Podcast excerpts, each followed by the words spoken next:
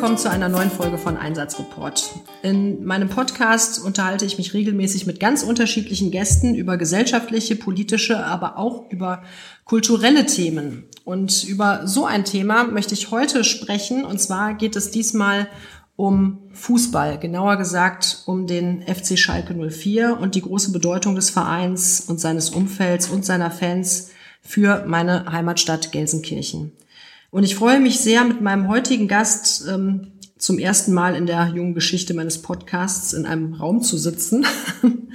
und ich rede heute mit dem Schalker Urgestein, Buchautor, Fußballkenner und Local Guide Olivier Kruschinski.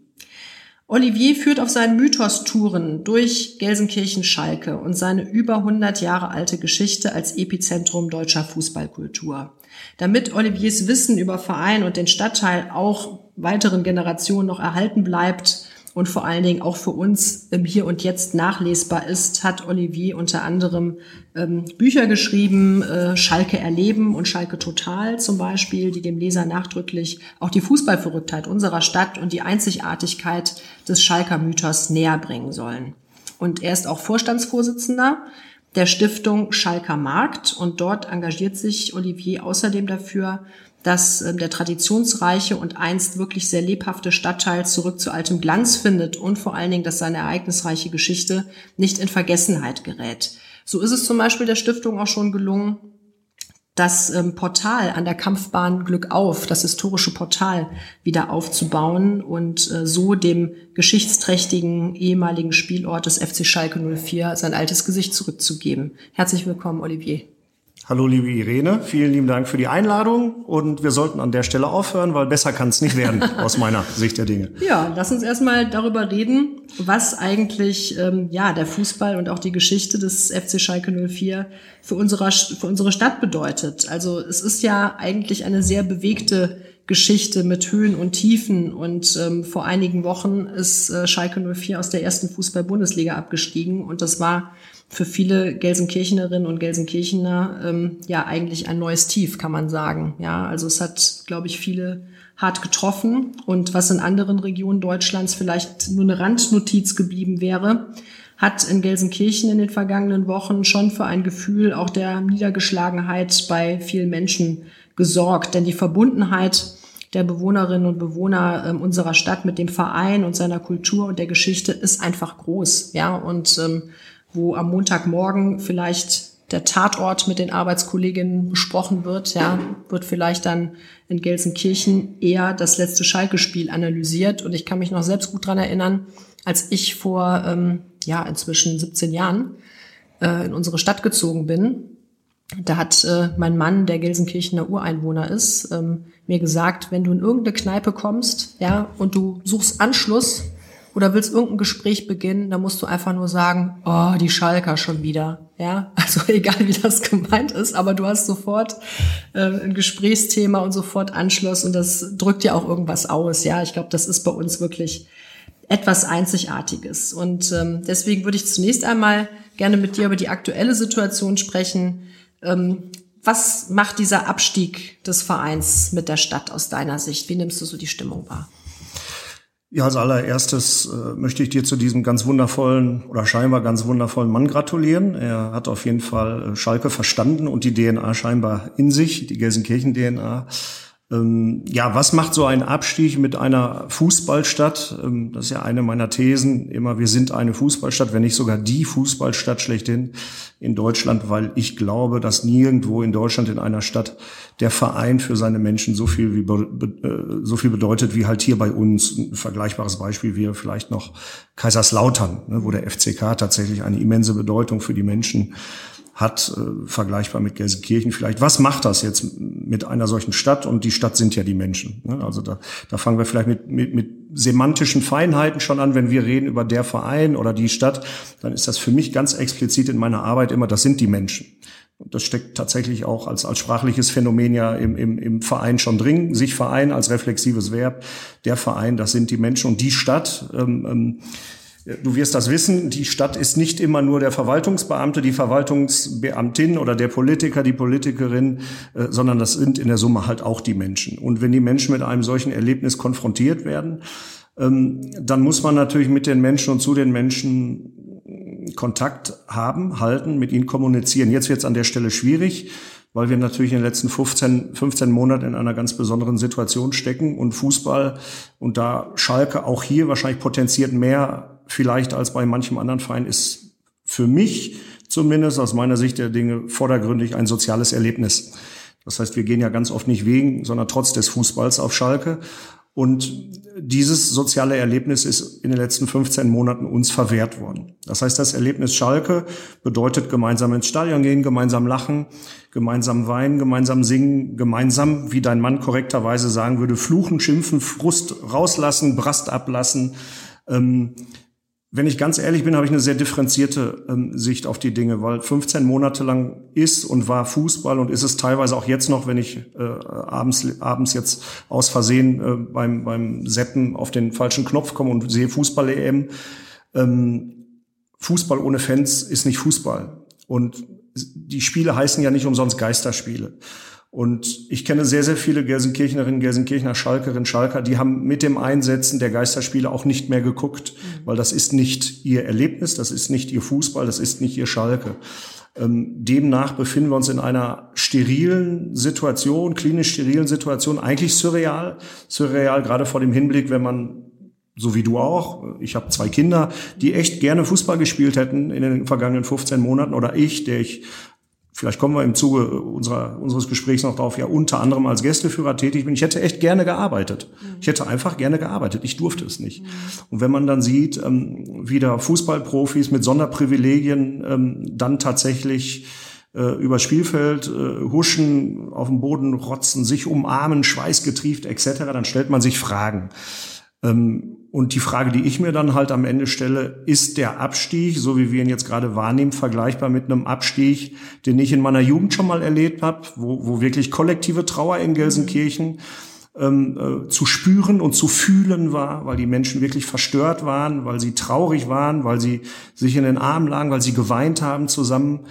Ähm, oder ist das jetzt einfach natürlich ein ganz trauriges Ereignis auch, was aber unter den Top 1 bis 10 der letzten 15 Monate, wo die Klaviatur der Corona ja rauf und runter gespielt wird, ohne jetzt auf Corona einzugehen, aber wo, wenn ich in meiner Lebensrealität als Gelsenkirchner und Schalker sind ja nicht nur Gelsenkirchnerinnen, aber in meiner Lebensrealität als Gelsenkirchner feststelle, dass die Menschen in den letzten 15 Monaten ganz andere Probleme, ganz andere Sorgen hatten, haben und auch große Ängste und Nöte. Und die zentrale Sorge war da nicht Schalke 04. Mhm. Ähm, der Verein wird weiterleben, er wird weiter existieren, weil der Verein sind die Menschen, in welcher Form auch immer, in welcher Liga auch immer, äh, denn Liebe kennt keine Liga. Ob ich allerdings meine Existenz retten kann, ob ich meine Träume begraben muss, ob ich meinen Job behalten kann und, und ob ich gesund bleibe, ob ich Angst vor, vor nachhaltigen Entzug von Freiheitsrechten und tausende von Themen zurzeit, die die Menschen, glaube ich, sehr beschäftigen. Und ich habe manchmal das Gefühl, ich muss ganz offen sagen, dass, dass da auch medial ähm, eine Katastrophe in die Fan-Community hineingetragen wird, weil in jeder Krise steckt bekanntlich auch eine Chance, die man jetzt auch nutzen sollte. Nichtsdestotrotz, habe ich deine Ausgangsfrage nicht vergessen, ist das für uns, die wir ja halt ja Gelsenkirchner sind und die wir ja eh einen Imageverlust zu erleiden haben. Aus Gründen ist das natürlich eine doppelte Katastrophe. Ähm, der Abstieg, der dann natürlich auch als Synonym, als Metapher betrachtet wird für den Abstieg Gelsenkirchens, für den Niedergang. Ähm, und da macht das natürlich was. Es macht was mit dem Selbstwertgefühl der Menschen, es macht was mit dem Selbst Selbstbewusstsein der Menschen, äh, vielleicht auch die Selbstbestätigung der negativen Empfindungen, Stichwort Defizit statt Potenzialbrille. Und all, all das nutzt natürlich vielen auch in ihren Emotionen, um als, ah, wie soll ich es jetzt nennen, als, als, als Auskotzbecken zu dienen. Das heißt, alles, was sich ja auch an negativen, alles, was im positiven Sinne bei Schalke 04 auch positiv wirkt, wirkt ja dann als Beschleuniger auch im Negativen. Das heißt, der ganze Frust, der ganze Ärger, der ganze Ballast, der aktuell mit einem, ja, der, der jeder von, jeder von uns mit sich rumschleppt, der wird natürlich zurzeit dann auch auf Schalke projiziert. Das war nie anders in der Geschichte. Und jetzt bin ich so einer konkreten, knackigen, kurzen Antwort ausgewichen. Aber ich glaube, um es nochmal zusammenzufassen, dass in den letzten 15 Monaten, zumindest für die Menschen in meiner Heimatstadt, in Gelsenkirchen-Schalke, nicht das zentrale mhm. Thema war. Das zentrale Thema war ein anderes. Äh, und nichtsdestotrotz macht der Abstieg natürlich was, weil ja, weil die Menschen halt Schalke sind. Und natürlich sieht man sich zumindest in dem Bereich in der ersten Liga, man sieht sich ganz oben, wahrscheinlich sogar noch in Europa mit den Top 20. Und die Projektion von, von, von Wünschen, von Träumen, von Hoffnungen auf das Spielfeld, das kostet ja nichts. Das Stolzsein auf Schalke, was auch immer das für jeden Einzelnen ist, das, ja, das kriegt jetzt gerade einen Knacks und da liegt es an uns, jetzt die Ärmel wieder hochzukrempeln ähm, in doppelter Hinsicht in der Hoffnung, dass A Corona jetzt mhm. so ein mhm. bisschen hoffentlich bald hinter uns liegt und dann halt auch eine neue Epoche in der Schalker Vereinsgeschichte gemeinsam geschrieben werden kann. Ich würde da gerne mit, äh, mit, mit zwei Fragen anknüpfen. Also das ist einerseits diese, diese extreme Verbundenheit, die du ja auch ähm, geschildert hast, die halt eben der Stadt mit seinem Verein hat und ähm, woraus er natürlich auch in gewisser Weise oder woraus die Leute hier ähm, in der Stadt natürlich auch so ein, eine hohe Identifikation auch schöpfen, ja. Ähm, und auf der anderen Seite aber, ähm, wie du, finde ich, sehr eindrücklich beschrieben hast, ähm, das, was in den letzten 15 Monaten passiert ist, auch das, was in den letzten 15 Monaten mit den Leuten passiert ist, ähm, hat das so eine Art auch Entfremdung ein bisschen bewirkt? Einfach weil die Leute, du hast ja gerade gesagt, die Probleme waren andere und jetzt nicht gerade FC Schalke 04, ja, und jetzt sind sie halt abgestiegen, schade, aber ähm, andere Dinge stehen gerade im Zentrum. Ähm, weil in der Vergangenheit, ja, hatte man, finde ich sowieso das Gefühl, also vielleicht auch gerade als, äh, als Schalke-Fan, dass es ähm, nicht gut läuft im Verein. Ja, also es gab erst Unruhe im Aufsichtsrat, im Vorstand und ähm, diese ganze Geschichte.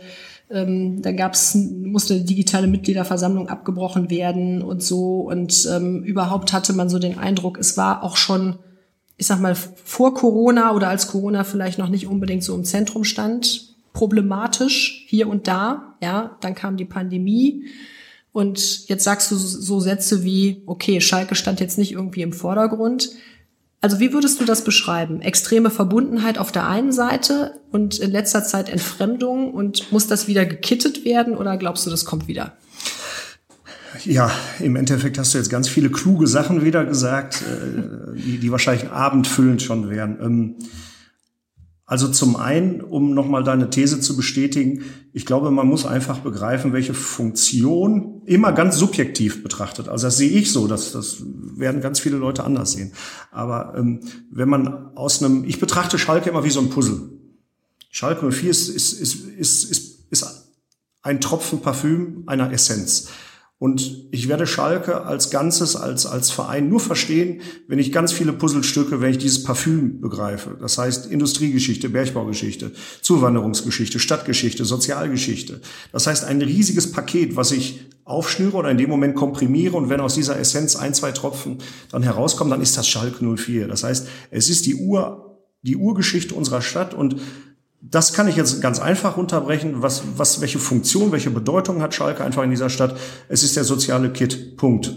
Es ist der soziale Klebstoff, ist der kleinste gemeinsame Nenner aller Menschen in meiner Heimatstadt. Mhm. Gerade auf, aufgrund unserer sehr bewegten Zuwanderungsgeschichte, aufgrund des industriellen Hintergrunds ist das unglaublich wichtig, weil es, es braucht halt diese identitätsstiftenden Knotenpunkte. Es gibt nichts anderes in unserer Stadt, was ansonsten die Menschen zusammenhält. Was, was ich in Ückendorf mache, interessiert in Scholven niemanden. Was in Ruhr passiert, interessiert in Rotthausen niemand. Ja, ganz wenige. Ähm, das, was immer funktioniert in meiner Heimatstadt, ist Schalke. So wie auf dem Land vielleicht der Schützenverein diese Funktion einnimmt oder die Freiwillige Feuerwehr oder, oder, oder oh, Entschuldigung, weil ich gerade vielleicht sagte, ähm, FCK. Es gibt jetzt zum Beispiel in meiner Community auch ein paar Fans, die sind, äh, äh es gibt ein paar Köln-Fans, ich habe ganz viele andere Fans, die sagen immer, ja, bei uns ist der erste FC Köln auch so wichtig. In Köln gibt's auch den Karneval zum Beispiel. Ne, also da gibt's äh, und, und, und dann gibt's dann auch noch den Dom. Also es gibt andere Elemente. Das, was wichtig ist als identitätsstiftendes Element, sozialer Kit, sozialer Klebstoff, das ist dieser Verein. Und ähm, Bewegung, Unruhe, all das, was du ansprichst, Irene, das ist Teil der DNA dieses Vereins. Es gab noch nie ruhige Zeiten. Das heißt, der Wandel ist permanent. Wandel ist immer, Unruhe ist immer, Unzufriedenheit ist immer, weil das ist das macht diesen Verein ja aus, dieses kunterbunte, dieses heterogene, dieses vielfältige. Wir sind 160.000 Mitglieder, wir sind der viertgrößte Fußballverein der Welt, äh, trotz chronischer gefühlt Erfolglosigkeit, was ja Blödsinn ist. Ähm, und alle wollen, ich glaube, mit Kopf, Herz und Hand das Beste. Alle wollen das Beste. Aber was ist das Beste? Und was ist, ist der beste. Weg? Und was ist der beste Weg dahin?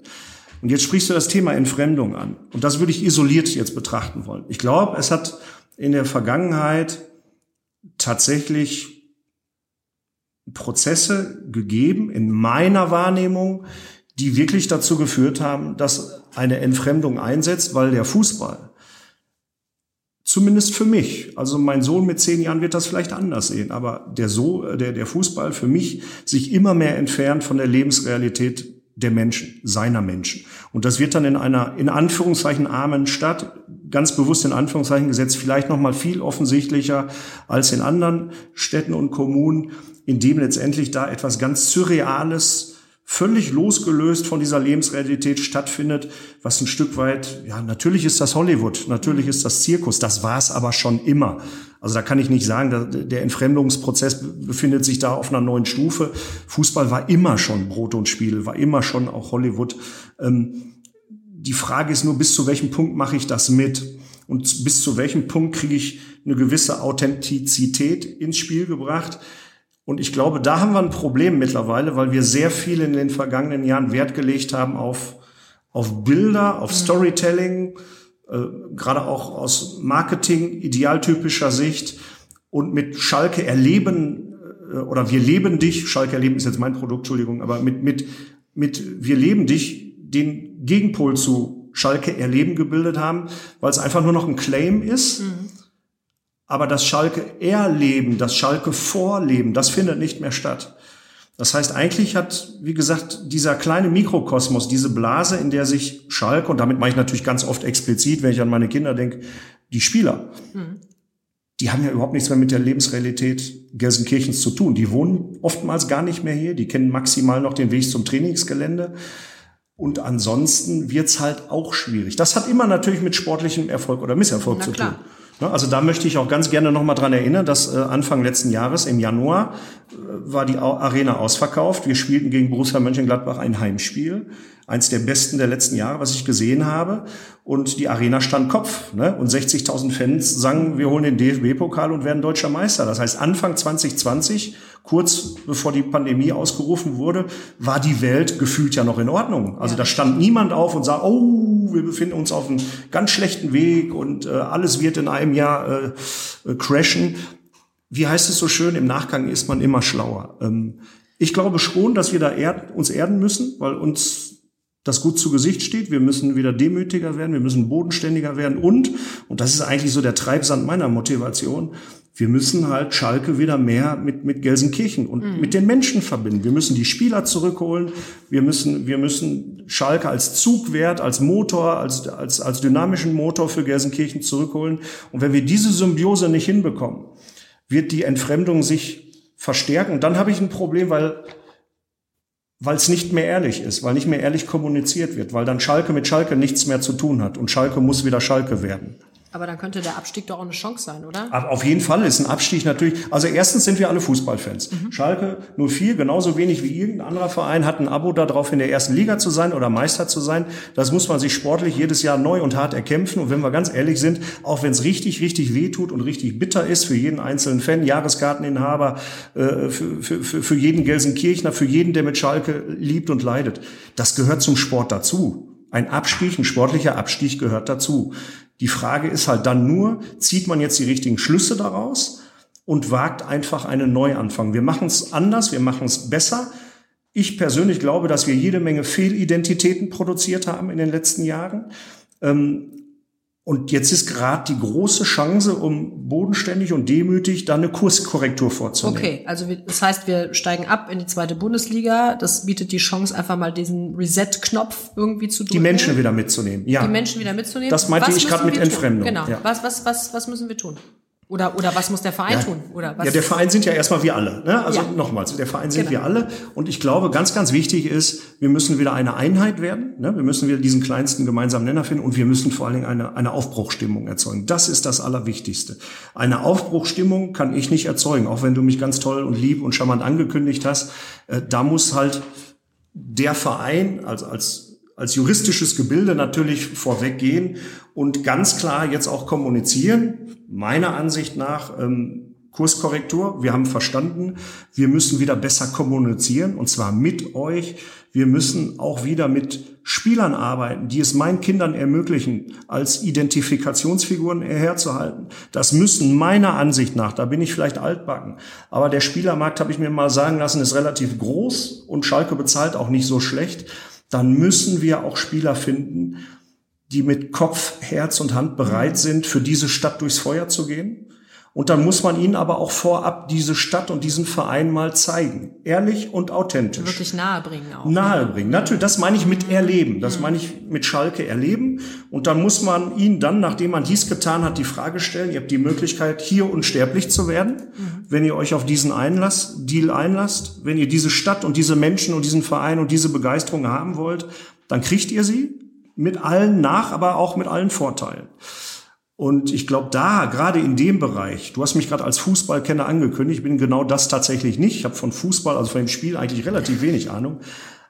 Aber dass wir da ganz schön tief nicht in, ins Glücksglas gegriffen haben bei den Spielern, bei einzelnen Spielern, die, wie wir tagtäglich auch in den Schlagzeilen aktuell noch, selbst nach dem Abstieg lesen, dass wir da keine identitätsstiftenden Personen und Figuren verpflichtet haben, die mit Schalke auch durchs Feuer gehen mhm. würden. Das ist offensichtlich. Und natürlich sind wir am Ende ein Fußballclub, ein FC, und natürlich steht der Fußball im Vordergrund. Und wenn man da halt keine Figuren, Persönlichkeiten hat, die ja, die es unseren Kindern wert sind, als Name hinten aufgedruckt auf dem genau. Schalke-Trikot getragen zu werden, dann haben wir ein Problem. Und ich finde, das ist ein schönes Spiegelbild immer für den Status eines Vereins. Wenn ich, ich bin heute Abend, habe ich Altherrentraining wieder bei Eintracht Gelsenkirchen. Aber doch nicht Altherren. Ja, doch, in meinem Alter ist man dann schon Altherren. Und ich sehe aber dann, dass die Hälfte der, der Leute, der Spieler, Spielerinnen und Spieler, ob jetzt die Minis, die F-Jugend bis hin zu den alten Herren, keine Schalke-Trikots mehr tragen, sondern irgendein Mappé oder Messi oder im schlimmsten Fall sogar noch was ganz anderes, dann blutet mir das Herz. Ja. Und, und das, gerade das meine ich mit Aufbruchstimmung. Wir müssen den Verein wieder näher und zurück zu den Menschen in die Stadt zurückholen. Die Stadt hat dem Verein sehr viel gegeben, immer. Und ich glaube, jetzt ist es an der Zeit, dass man da wieder eine Balance findet. Und das kann in der zweiten Liga jetzt eine Chance sein, indem man mit Ganz wichtig auch mit Akteuren, die Schalke in ihrer DNA verinnerlicht haben. Ich glaube, da sind wir an der einen oder anderen Stelle vielleicht auch nicht optimal gefallen. Also wenn es permanent Menschen gibt, die dann Angestellte des Vereins sind, die mir aber dann erklären, wie Schalke funktioniert, dann stutze ich manchmal. Mhm. Weil ich habe vielleicht Ahnung von nichts, aber so ein ganz klein wenig habe ich verstanden, glaube ich, wie Schalke tickt. Ähm, und ich glaube, da, wir, wir haben wir müssen zusehen, dass wir da im Mitarbeiterstamm auch Leute haben, die, die durchaus mit kühlem Verstand Entscheidungen treffen können, aber die trotzdem auch Herzblutschalker sind. Weil dieser Arbeitgeber am Ende schon was Besonderes und was Emotionales ist. Und jetzt mache ich mich unbeliebt. Schalke muss dann in dem Moment auch begreifen. Natürlich sind wir ein mittelständisches Wirtschaftsunternehmen, aber am Ende verkaufen wir trotzdem etwas. Und das, was wir verkaufen, muss sich von allen anderen Clubs in dieser Liga oder in diesem, im deutschen Fußball unterscheiden. Weil wir verkaufen nicht Fußball. Das macht uns alle gleich. Dasselbe Spiel, 11 gegen 11, mit den, nach denselben Regeln. Da gibt es was anderes, was uns als Produkt, also im Markenkern, einzigartig macht. Das müssen wir in einem modernen Storytelling auf Basis der Vergangenheit für die Zukunft, für unsere Kinder. Also Schalke muss wieder sexy werden. Ne, wir müssen eine tolle Geschichte auch wieder erzählen. Und das meinte ich mit Fehlidentitäten. Mhm. Wir haben uns da selbst in Sackgassen geritten. Das haben wir selber gemacht. Ich mit. Storytelling ist überhaupt ein gutes Stichwort jetzt, ähm, einfach weil ich mit dir auch ähm, in diesem Zusammenhang vor allen Dingen auch über die Entwicklung unserer Stadt sprechen möchte. Mhm. Ähm, und ähm, ich hatte das ja eingangs auch schon kurz erwähnt, ähm, also dass du die Hoffnung hast, dass du dich dafür einsetzt. Und ich meine, diese Hoffnung äh, teile ich und ich glaube, diese Leidenschaft bringen auch äh, viele Menschen in unserer Stadt mit dass diese Begeisterung für den Verein, dieser Stolz, dieses Gefühl, diese Verbundenheit ähm, mit Schalke 04 oder mit dem Fußball insgesamt ähm, halt eben auch wirklich dazu da ist, dieses Fußballstadt zu sein, also dieses Gefühl auch wirklich zu leben und zu einer positiven und auch optimistischen Stimmung des Aufbruchs hier in Gelsenkirchen führen kann. Und ähm, du sitzt mir gerade gegenüber und du trägst ein T-Shirt, ja, da ist der Hashtag drauf. Das ist Zufall, tatsächlich. 401GE, ja. ja. Aber ähm, das ist natürlich eine Kampagne, ähm, mit der du vor einigen Jahren, ist tatsächlich schon einige Jahre her, ähm, da hast du für großen Wirbel gesorgt, ja, und die Aktion bezog sich auf eine ZDF-Studie zum Thema Lebensqualität in deutschen Städten und äh, in welcher Gelsenkirchen halt den letzten Rang, ja, den Rang 401 belegt hat. Und du hast dich damals dafür entschieden, eben auch mit diesem vermeintlich schlechten Image irgendwie zu spielen und zu sagen, ja, letzter Platz muss man erstmal schaffen, ja. Und da kann man was draus machen. Das Beste kommt immer zum Schluss. Das Beste ne? kommt zum Schluss, genau. Und das sind ja auch so ein paar Parallelen, wenn wir jetzt gerade viel über den, über den Verein, über den Fußballclub Schalke 04 geredet haben, der jetzt in die zweite Bundesliga abgestiegen ist, dann gilt es natürlich da, so wie du richtig beschrieben hast, eine Aufbruchstimmung zu erzeugen, den Stadt und den, äh, mhm. die Stadt und den Verein wieder näher zueinander zu bringen.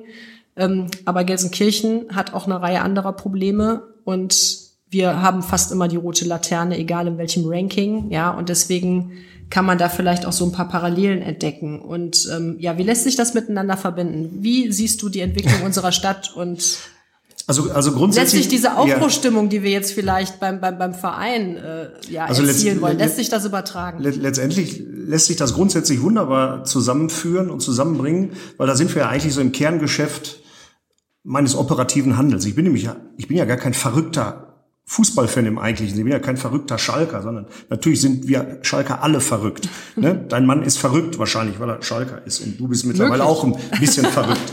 Ähm, ich habe ja zwei Staatsangehörigkeiten. Ich bin Deutsch-Franzose. Und ich habe in frühester Kindheit gelernt. Und das ist ein Schatz. Ich habe in frühester Kindheit gelernt, dass Gelsenkirchen kein Schwein auf der Welt kennt aber Schalke, Schalke kennt jeder.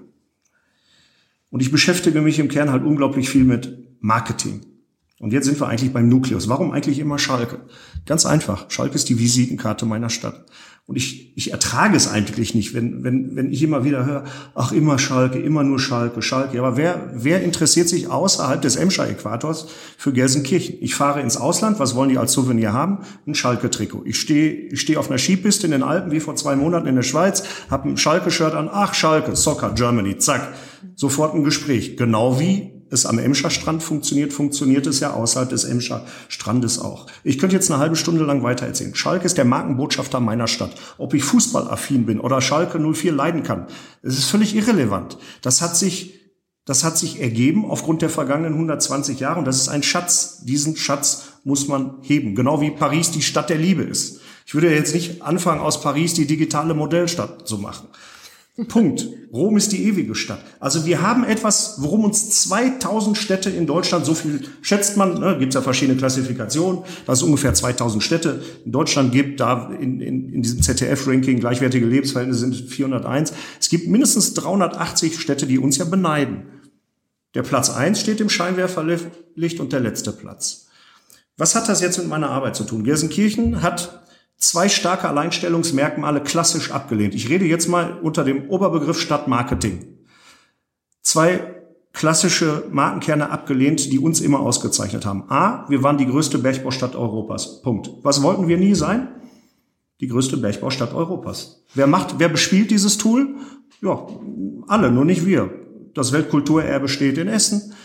Äh, das Bergbaumuseum steht in Bochum. Ich bin da nicht böse drum. Ich versuche nur eine, Mechanik aufzuzeigen. Wir wollten nie die Bergbaustadt sein. Ich kann das auch verstehen, warum wir das nicht sein wollten. Aber das, dieselbe Mechanik steht hinter dem Ergebnis, wir wollten nie Fußballstadt sein. Ich habe es gerade zu Beginn unseres kurzen Interviews gesagt.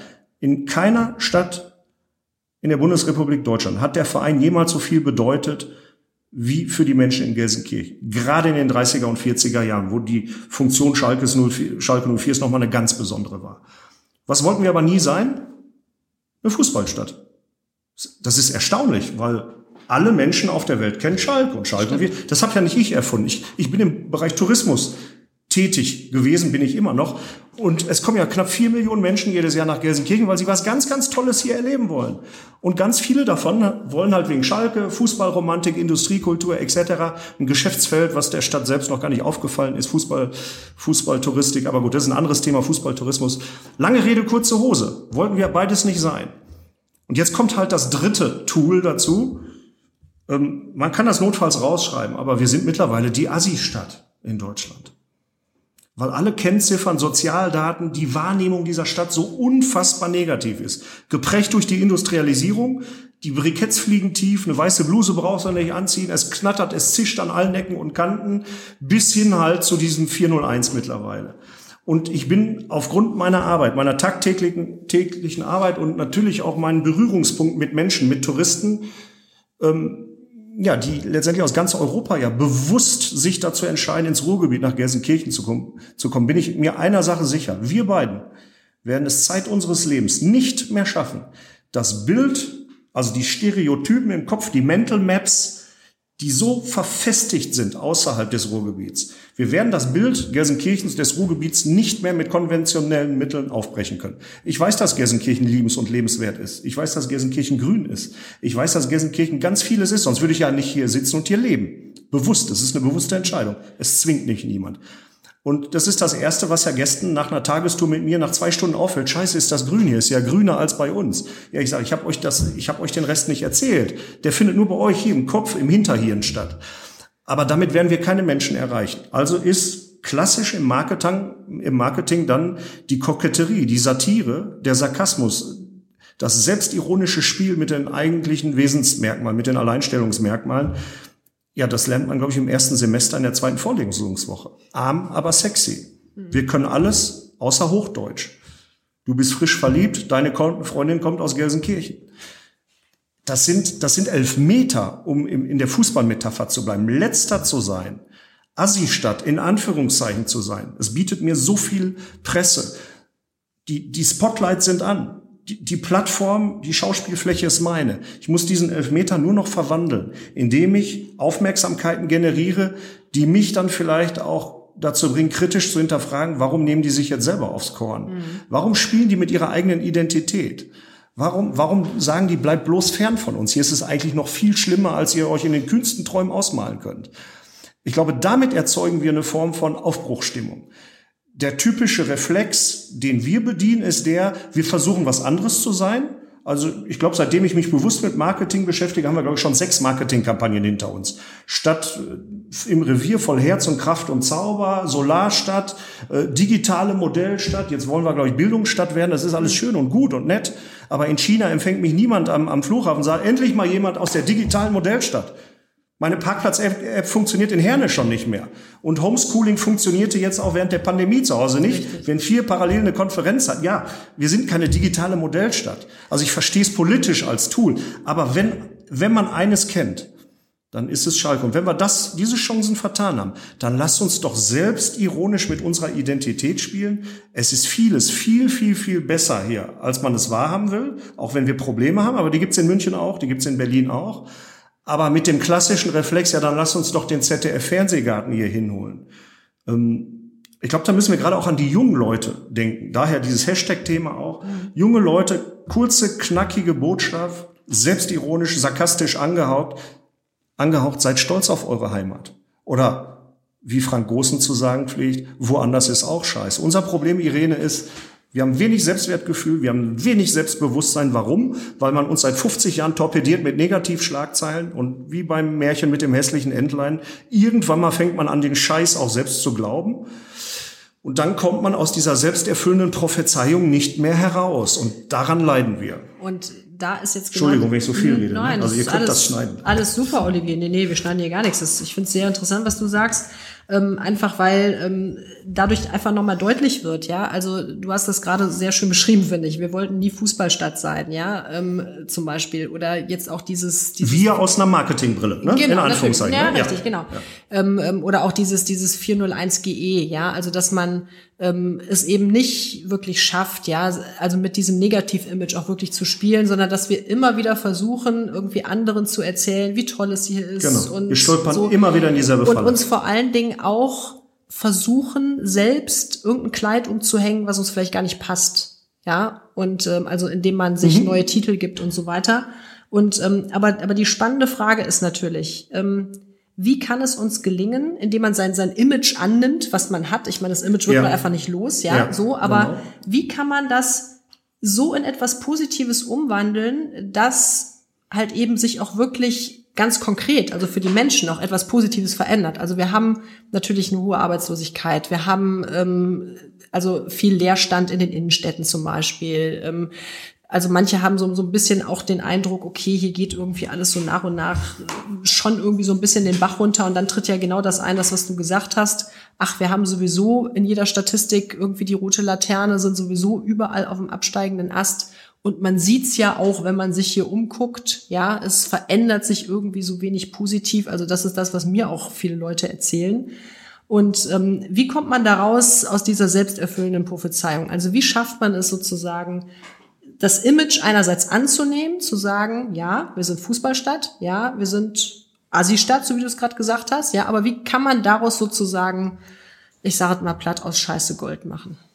Naja gut, aus Scheiße Gold zu machen, äh, ich denke mal, das ist nicht unsere Intention. Äh, wir, wir wären mit schwarzem Gold äh, ja schon ganz zufrieden. Äh, Spaß beiseite, nein, die Zeiten sind auch vorbei. Erstens fängt es, glaube ich, damit an, dass man erkennt, und anerkennt, dass man ein Image hat. Und ein Image zu haben, ist schon mal ein unglaublicher Schatz.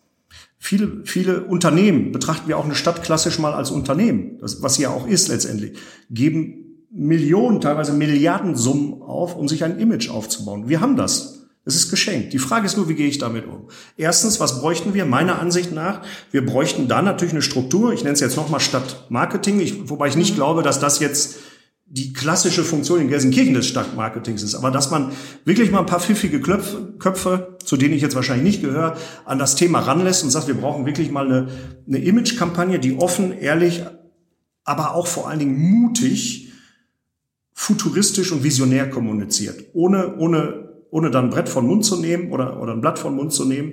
Zweitens wird das mit Sicherheit auch nur funktionieren, indem man, glaube ich, und da gehen wir so ein bisschen in, in, in dein Ressort rein, indem man auch vielleicht mal offen und ehrlich kommuniziert und und, und in den Dialog kommt, da wären wir wieder bei, einer, bei einem Doppelpassspiel mit Schalke und 4. Kommunikation ist, glaube ich, unglaublich wichtig.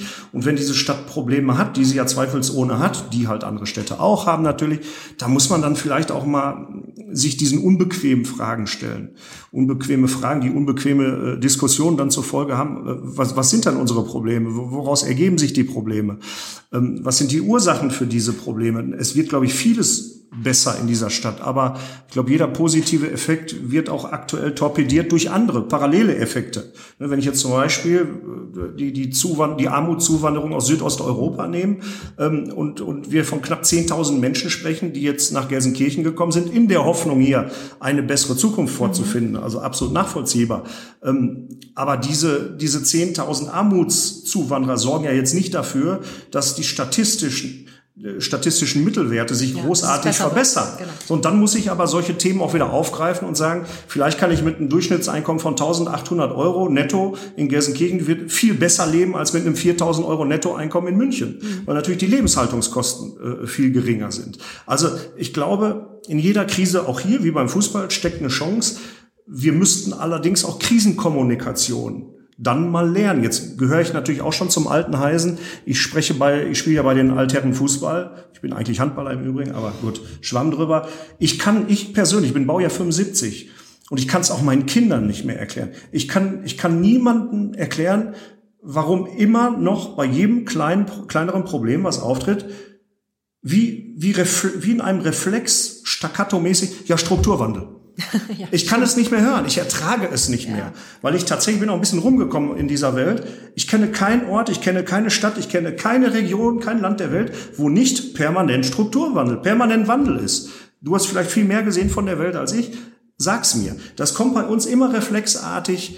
Ja, die Hängematte und ja, der Strukturwandel. Der Strukturwandel ist einfach irgendwie an allem schuld, hat man so das Genau, Gefühl. passt immer. Und das genau. meine ich, wir müssen es, glaube ich, dazu, wir müssen es schaffen.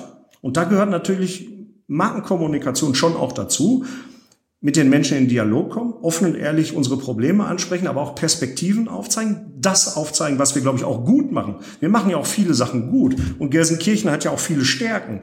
Wir müssen die Stärken stärken und die Schwächen schwächen, wie es so schön heißt, und die Potenzialbrille mal aufsetzen. Und dann können wir, glaube ich, eine Aufbruchstimmung erzeugen. Aber es muss mutig sein, es muss visionär sein und wie bei Schalke und Vier, ich habe es gerade gesagt, nicht durch irgendwelche Fehlidentitäten geprägt, ehrlich, authentisch, bodenständig, aber in die Zukunft schauen. Dazu würde ich gerne noch eine Frage stellen. Also glaubst du, dass man, ähm, also dass wir auch positive Vorbilder brauchen in irgendeiner Weise, oder besteht dadurch vielleicht auch die Gefahr, dass man wieder versucht, sich irgendwie ein falsches Image umzuhängen? Also ich will es nur mal nur, äh, nur noch mal erläutern. Also wenn man jetzt zum Beispiel über den großen Kanal guckt, ja Richtung Großbritannien, so da hast du auch, ich sag mal, ehemalige Industriezentren, ja, die auch viel mit Fußball zu tun haben, Manchester, Liverpool zum Beispiel oder so, ja, also wo auch viel weggebrochen ist, ja, und wo sich die Identität einer Stadt auch viel verbunden mit dem Fußball, aber auch viel mit, mit dem Thema Kultur massiv verändert hat, ja, und ähm, was aber inzwischen dazu geführt hat, dass zum Beispiel, wenn man jetzt bei dem Beispiel dieser beiden Städte bleibt, die sich aber wirklich zu europäischen Tourismus-Hotspots entwickelt haben. Mhm. Ja, was wahrscheinlich vorher nie einer geglaubt hat, irgendwie mhm. das, das Armenhaus Englands sozusagen. Das meinte ich gerade mit Fußballtourismus ja. haben wir noch gar nicht erkannt. Genau, aber richtig, da kommen noch die ne? Beatles dazu. Ne? Genau, ne? ja, ja, genau. Musik, ja. die Beatles, ne, so ja. Fußball und das alles und auch, aber auch diese ehemalige Schwerindustrie, die da überall mhm. sozusagen immer noch vorhanden ist, aber was man halt eben durch, ich sag mal, Kulturbetriebsmaßnahmen vielleicht etwas umgewandelt hat, so es für die Leute nochmal anders erlebbar geworden ist. Ähm, braucht es solche positiven Vorbilder? Also lohnt es sich zum Beispiel auch mal woanders hinzugucken und zu sehen, ach guck mal, wie haben die das denn gemacht und ähnliche Geschichte, vielleicht auch ähnlicher Ursprung, ähnliche Voraussetzungen oder laufen, würden wir dann Gefahr laufen, ähm, es einfach nur zu kopieren, ohne die eigene Identität dabei genug zu berücksichtigen? Also es würde ja schon mal reichen, oder mir persönlich würde es ja schon mal genügen, wenn wir selber diese Potenziale identifizieren würden, die mhm. vor der Haustür liegen. Es gibt ja zwei Möglichkeiten. Entweder ich bin ein totaler Spinner, was meine Frau mir des Öfteren in den letzten 20 Jahren gesagt hat, und ich möge mit meinen Visionen endlich mal anfangen, zum Arzt zu oder nach dem Arzt zu gehen. Ähm, aber es passieren ja unglaublich viele tolle Geschichten in dieser Stadt auch wir schrauben halt permanent wirklich nur an diesen Defiziten rum. Wir haben gelernt, von, vom ersten Atemzug an durch diese Defizite und nicht durch die Potenzialbrille zu schauen, ähm, um auf deine Frage konkret einzugehen. Ich, ich würde damit beginnen, dass wir auch lernen müssen, irgendwann mal über Stadtgrenzen hinaus zu denken und zu schauen. Ich als Ökendorfer bin drei Meter weiter in Wattenscheid, zehn Meter weiter in Essen, ähm, brauche allerdings anderthalb Stunden, bis ich in Scholven bin. Ähm, wir sind im Mittelpunkt des Ruhrgebiets liegend. Und wir sind nicht monozentrisch organisiert, wir sind polyzentrisch organisiert im Ruhrgebiet. Das ist, glaube ich, eine riesige Chance, wenn wir wenn wir uns anschauen, wie monozentrisch strukturierte Städte äh, funktionieren mittlerweile, auch mit den Problemen zum Beispiel des Klimawandels. Mhm. Ne, diese vielen Grünflächen, die wir in Gelsenkirchen haben, die uns, glaube ich, in Zukunft vieles erleichtern werden. Wir haben die Renaturierung der Emscher. Mhm wir sind uns noch gar nicht darüber im Klaren, dass wir auf 15 Kilometern demnächst Leben am Fluss haben. Ich rede gar nicht von den, von den Hunderten von Kilometern an Zuflüssen, die die Emscher mit den ganzen Bachläufen mit sich bringt. Potenzialereignisse, die Euro 2024, da sind wir wieder in diesem Spannungsfeld. Schalke, Stadt Gelsenkirchen, die mhm. ganze Welt wird die Euro, eine Europameisterschaft ist, die zurzeit läuft noch nicht so gut, das hat mit Corona zu tun, aber eine Fußball-Europameisterschaft ist nach einer Fußball-WM und nach einer, äh, nach einer Olympiade das dritt meist beobachtetste und verfolgste Sportereignis der Welt. Das heißt, die Feuilletons aus aller Welt werden wieder nach Gelsenkirchen kommen und wir werden die Möglichkeit haben, unsere Erfolgsgeschichten zu erzählen. Wir haben die IGA 2027 vor der Brust. Mhm. Und dann haben wir natürlich auch die posit den positiven Strukturwandel, indem wir zum Beispiel sagen können, ich glaube, Gelsenkirchen ist mittlerweile fast führend, wenn nicht sogar führend in Deutschland im Bereich Gesundheitswirtschaft. Mhm. Wir haben auch immer noch unter der Arbeitnehmerschaft eine der, eine der, wenn nicht sogar die höchste Ingenieursdichte in, in Gelsenkirchen. Kaum bekannt. Wir, wir liegen mit, mit zwei Fachhochschulen in Gelsenkirchen. Ne? Also eine steht ja. ja jetzt gerade auf der Kippe. Ne? Die Westfälische Hochschule steht ja, die, die, die, die Studierenden schauen ja, die schauen aus, aus, aus der Uni raus, die schauen aus dem Hörsaal raus und gucken auf die Kuhwiese. Die glauben ja gar nicht, dass das Gelsenkirchen ist. Tourismus als riesiges Potenzial. Jetzt könnte ich Schalke wieder sagen und sagen, wir sind der Nukleus der deutschen Fußballgeschichte auch, weil wir die Nationalspieler von morgen ausbilden, die Knappenspiele, Schmiede. Ähm, das heißt, wir haben so viele tolle Erfolgsbeispiele, Erfolgsstories auch wir, wir machen es halt immer nur besonders gut, uns mit den Negativen auseinanderzusetzen. Und das machen halt andere Städte wesentlich besser. Also aus der Stadt, aus der ich mütterlicherseits komme, Lyon. Mhm.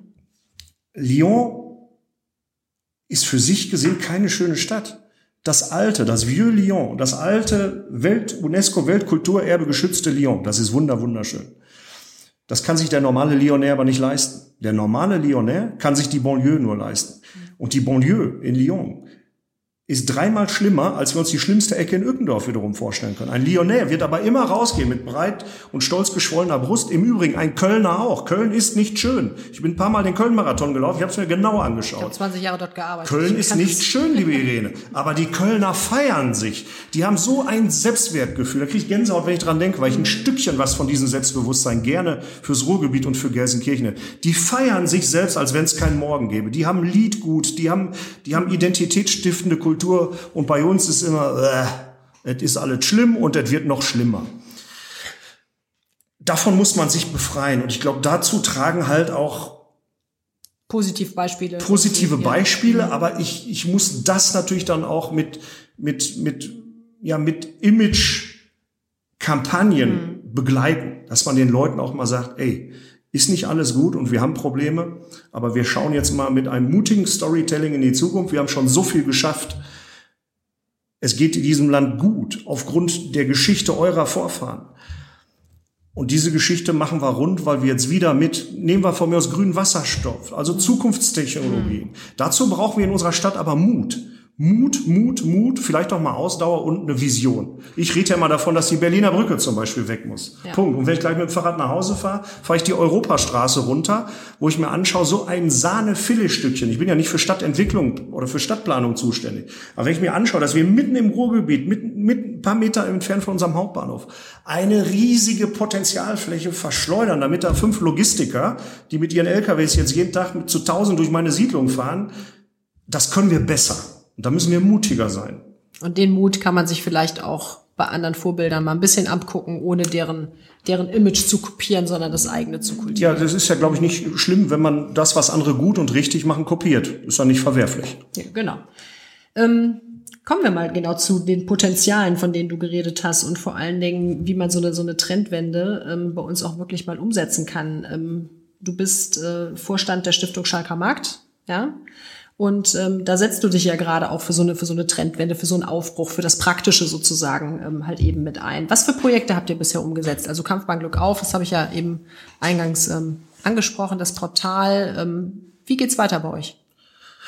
Also die Stiftung gibt's ja jetzt seit vier Jahren und, und ähm, die, die satzungsgemäße Grundintention äh, ist es ja, die Ident identitätsstiftenden, fußballhistorischen bedeutenden Sehnsuchtsorte Schalkes zu transformieren hin zum Schalke 2040, Schalke 2050, also bewahren, aber natürlich auch neu mhm. aufladen. Und jetzt sind wir wieder beim Markenkern dieser Stadt. Schalke funktioniert immer.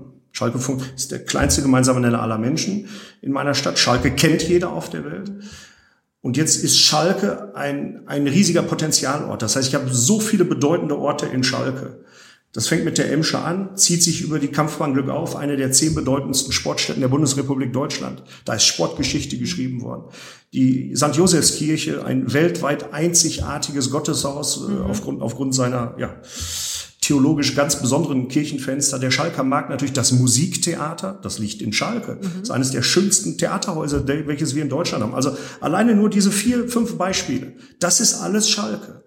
Und jetzt muss man natürlich einfach nur mutig sein und diesen Ort neu denken. Und wir haben als Stiftung uns die Transformation dieses Stadtteils zur Aufgabe genommen. Das heißt, wir haben angeschoben ähm, äh, ein, ein, äh, ein Stadtentwicklungskonzept und mit diesem integrierten Entwicklungskonzept liegen wir jetzt gerade im Rennen, beziehungsweise es ist beschlossen worden ähm, bei, von, von der Bezirksregierung und vom, vom Land. Das heißt, es werden demnächst sehr, sehr viele Mittel fließen.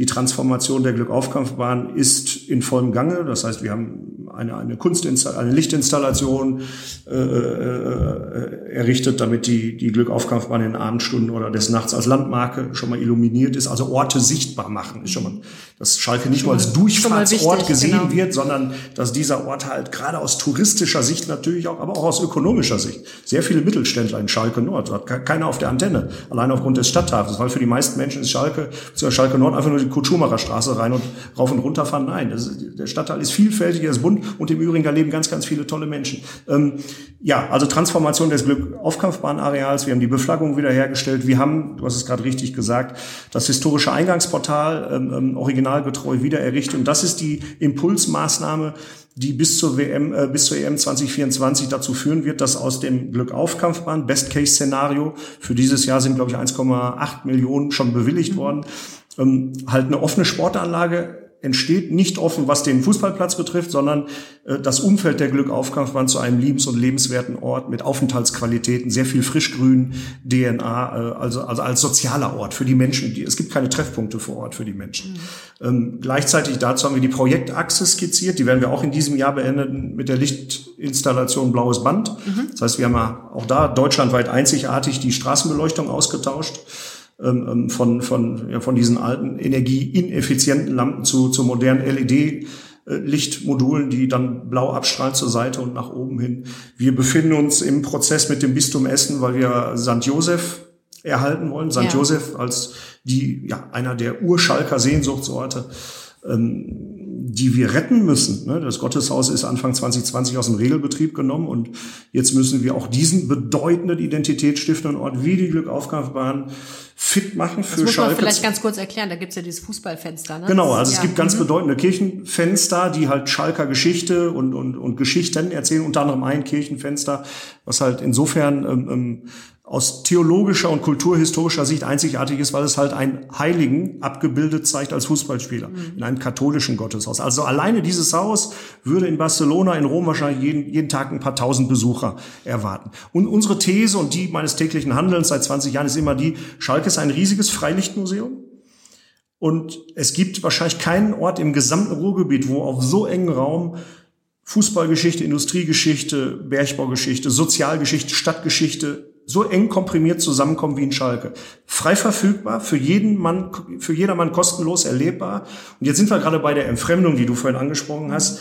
Ich merke halt, dass immer mehr Menschen, die sich vom modernen Fußball ein Stück weit abwenden. Das ist die Generation Olivier, 75, 85er, Ende der 80er Baujahr. Die haben eine unglaubliche Sehnsucht nach diesen Orten. Orten, an denen auch Fußball noch nach Fußball schmeckt. Das ist kein Dissens zum modernen Fußball. Der geht weiter, der ging schon immer weiter. Aber mal in der Glückaufkampfbahn zu sitzen vorm Spiel, ein Bier zu trinken, eine Wurst zu essen und vielleicht demnächst mit einer 6G-Brille dann aber auch dort mal zu sitzen. Was war hier in den 30er Jahren los? Im Gotteshaus eine Kirche, im, der, im, im Gotteshaus eine Kerze anzünden, parallel aber dort äh, die E-Sports-Abteilung, gut, die wird jetzt aufgelöst, aber das Schalke-Museum zu besuchen, einen Fanshop oder ein Start-up dort äh, zu implementieren. Den Schalker Markt, dort war ich heute noch mit ThyssenKrupp Electrical Steel, wieder zu einem beliebten und belebten sozialen Ort zu transformieren. Das sind unsere Aufgaben und da, davon hunderte mehr. Also an Ideen mangelt es uns nicht. Wir stecken da voller Projekte, haben Hummeln im Arsch und das ist, glaube ich, auch sehr viele Kunst- und Kulturprojekte, die zum Beispiel in diesem Sommer stattfinden werden. Die Transurban, das Reallabor, ähm, ähm, die Materialverwaltung, also ganz viele tolle Geschichten, mit denen wir für diesen Ort begeistern wollen. Und wir merken ja auch, wir merken, dass gerade so ein bisschen Aufbruchstimmung aufkommt.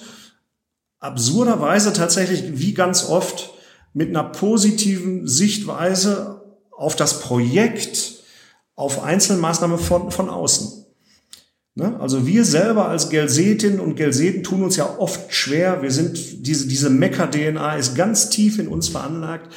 Und Menschen, die halt von außerhalb des Elmstrandes auf Gelsenkirchen gucken, die sagen, boah, ist das toll, wenn ich jetzt zum Musiktheater fahre und ich fahre jetzt dieser blauen Kunstinstallation hinterher. Yves Klein wird sich vor Freude heute noch im Grab umdrehen.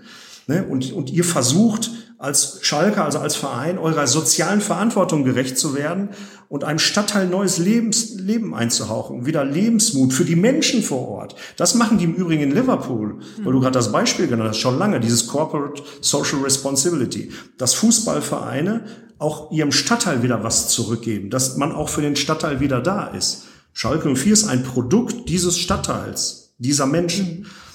Und ich glaube, daraus kann man ein unfassbares Potenzial schlagen. Und da ich tatsächlich ja seit 20 Jahren, wie gesagt, im Bereich Tourismus tätig bin, das ist das, was die Leute sehen wollen. Die Leute kommen nach Gelsenkirchen, die kommen ins Ruhrgebiet. Das versteht man scheinbar hier nicht. Ich beschwere mich nicht, es ist eine Nische, die ich besetze. Aber es versteht in dieser Stadt keiner, dass Menschen, die bewusst ins Ruhrgebiet kommen, diese Entscheidung ja auch bewusst treffen, weil sie das Ruhrgebiet und Gelsenkirchen dann so erleben wollen, wie wir sind. Ehrlich, authentisch und unverfälscht. Und das ist dann nun mal Industriegeschichte, das ist Bergbaugeschichte und das ist im Kern Fußballgeschichte. Und wenn ich blühende Wiesen und Mittelgebirge und Wasser möchte, dann fahre ich halt woanders hin. Aber ich fahre nicht nach Grömitz, um mich mit Fußballgeschichte auseinanderzusetzen. Ja, du lachst. Ich kann es ja wunderbar kombinieren. Ich biete Sideruns an, ich biete Radtouren an. Das kann man ja wunderbar kombinieren. Aber das kann man mit stolz geschwollener Brust. Wir sind ein touristischer Hotspot. Wir machen uns nur mal künstlich klein. Wir machen uns künstlich klein. Und damit müssen wir aufhören mit diesem künstlich Ja, klein machen. Nein. Zu viel geredet. Ich freue mich ganz, ganz besonders, dass du ähm, heute bei mir warst und dass wir so viel über diese Dinge reden konnten und dass du vor allen Dingen auch so viele Einblicke ähm, nicht nur in deine Arbeit gegeben hast, sondern vor allen Dingen ähm, Einblicke auch in die Stadt gewährt hast. Ähm, vielleicht Sehr subjektive Einblicke. Ne? Sehr Das ist immer subjektive meine Sicht der Einblicke. Dinge. Der andere Aber- könnte auch recht haben. Damit stehe ich jeden Tag auf. aber Einblicke, ähm, die vielleicht manchen Menschen nicht immer so, also für manche Menschen nicht immer so auf den ersten Blick erkennbar sind und deswegen sehr, sehr wertvoll. Und ähm, ja, vielen, vielen Dank, lieber Olivier. Ich und, danke dir, liebe Irene. Und ich würde mich sehr freuen, wenn wir nochmal zusammen auf Tour gehen. Du hast mich ja einmal durch den Stadtteil geführt äh, mit ein paar anderen Kolleginnen und Kollegen.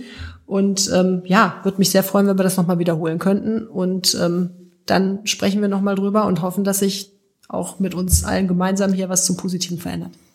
Vielen lieben Dank, liebe Irene. Und äh, vielleicht noch ein Schlusssatz, wenn ich darf. gern. Es hat mal jemand gesagt, sinngemäß, äh, man muss schon ziemlich verrückt sein, um das Liebenswerte, äh, Liebens- und Lebenswerte im Ruhrgebiet zu sehen. Da muss man eine spezielle Sichtweise haben. Aber ich glaube, es lohnt sich genau diese Potenzialbrille mal aufzusetzen, weil woanders ist halt auch scheiße.